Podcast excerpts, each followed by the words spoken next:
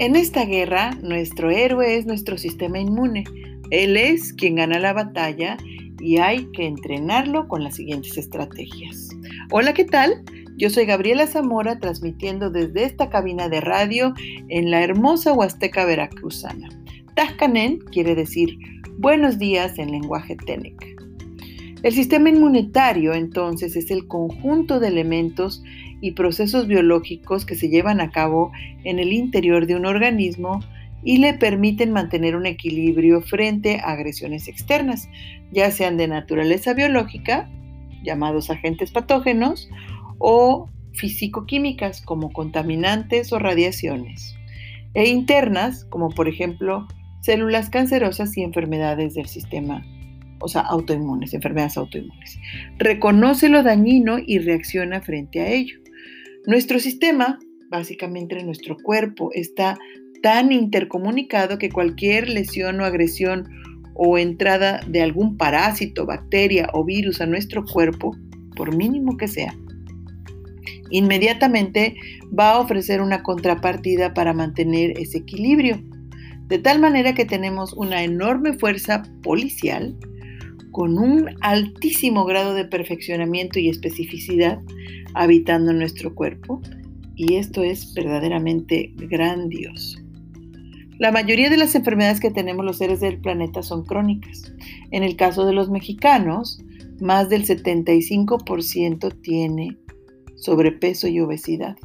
Y también cerca del 10% de nuestra población tiene diabetes y hay muchísimos más con hipertensión y otros tantos con cáncer.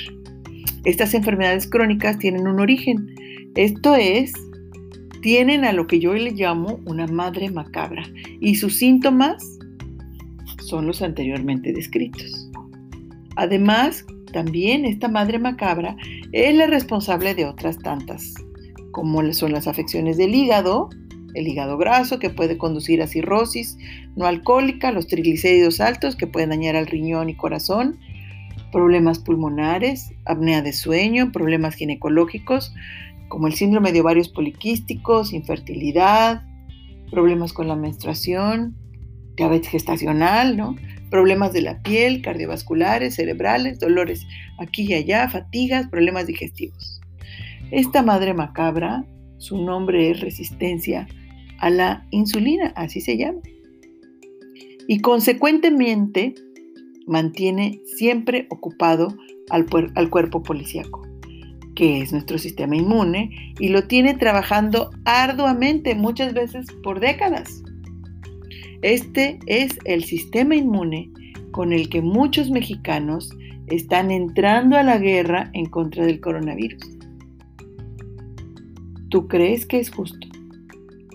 ¿Entendemos ahora el por qué muchos mexicanos no están resistiendo? Estamos entrando básicamente a la guerra sin fusil. Nos están indicando sobre las medidas para protegernos, para no contagiarnos. Sin embargo, no nos están educando para enfrentar el virus.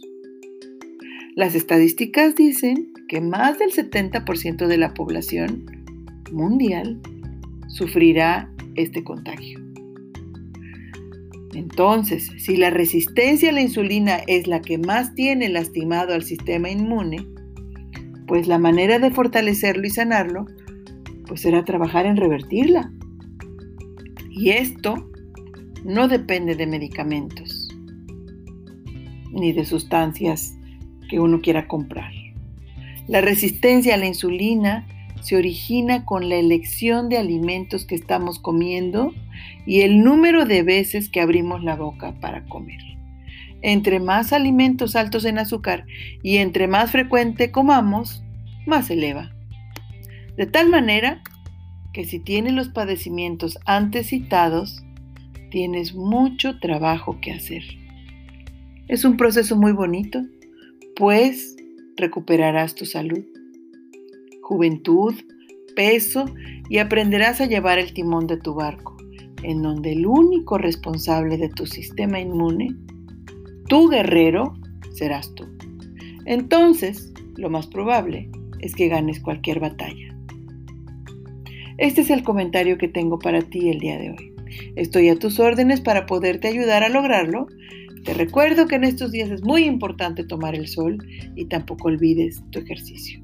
Vamos a prepararnos porque de esta saldremos bien librados. Mi página web es gabyzamora.com.